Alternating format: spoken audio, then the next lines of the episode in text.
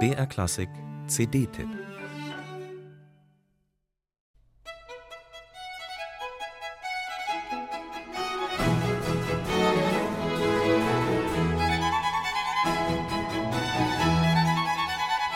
Ausgewogen, zeitlos, klassisch. Das sind die Attribute, die zu Arcangelo Corellis Concerti Grossi Opus 6 dazugehören, wie die Noten zur Musik.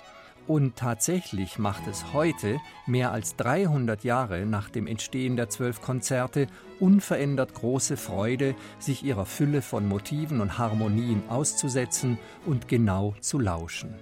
Nun noch mehr, als sich das italienische Originalklangensemble Accademia Bizantina und ihr Leiter Ottavio Dantone der Concerti angenommen haben.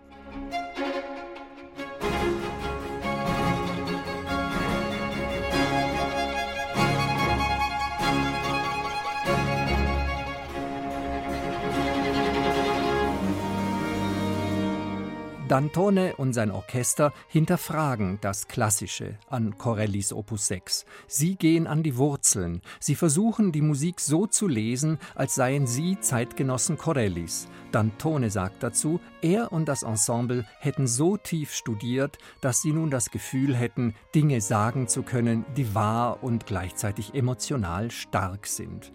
Und stark sind sie, die Gegensätze, die sich auftun, zart aggressiv, hell dunkel, versonnen zupackend. Der berühmte Pastoralsatz des achten Konzertos, dem Weihnachtskonzert, bekommt diesen exotisch-orientalischen Anstrich. Musik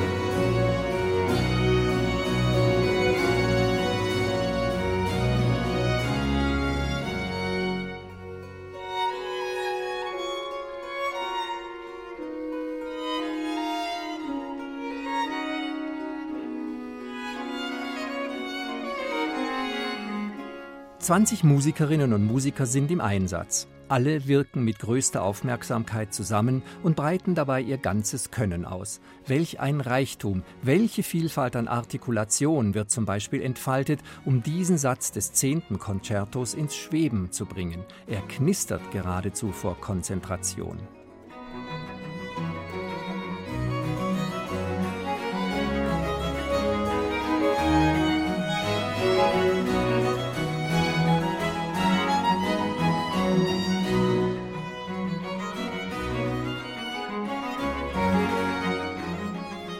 Dantone und die Accademia Bizantina vollbringen Großartiges. Sie musizieren alle zwölf Concerti aus einem Guss und modellieren dabei den Charakter jedes Satzes so lebendig heraus, dass die Musik den Hörer regelrecht anspringt. Aufhören mit Hören, das geht so gut wie nicht. Zu groß ist die Spannung, was denn als nächstes kommt. Den Hörgenuss umgibt eine erlesene Verpackung, eine Box in der Größe eines Buches. Besser gespielt und schöner präsentiert gibt es Corellis Concerti Opus 6 derzeit nicht zu haben.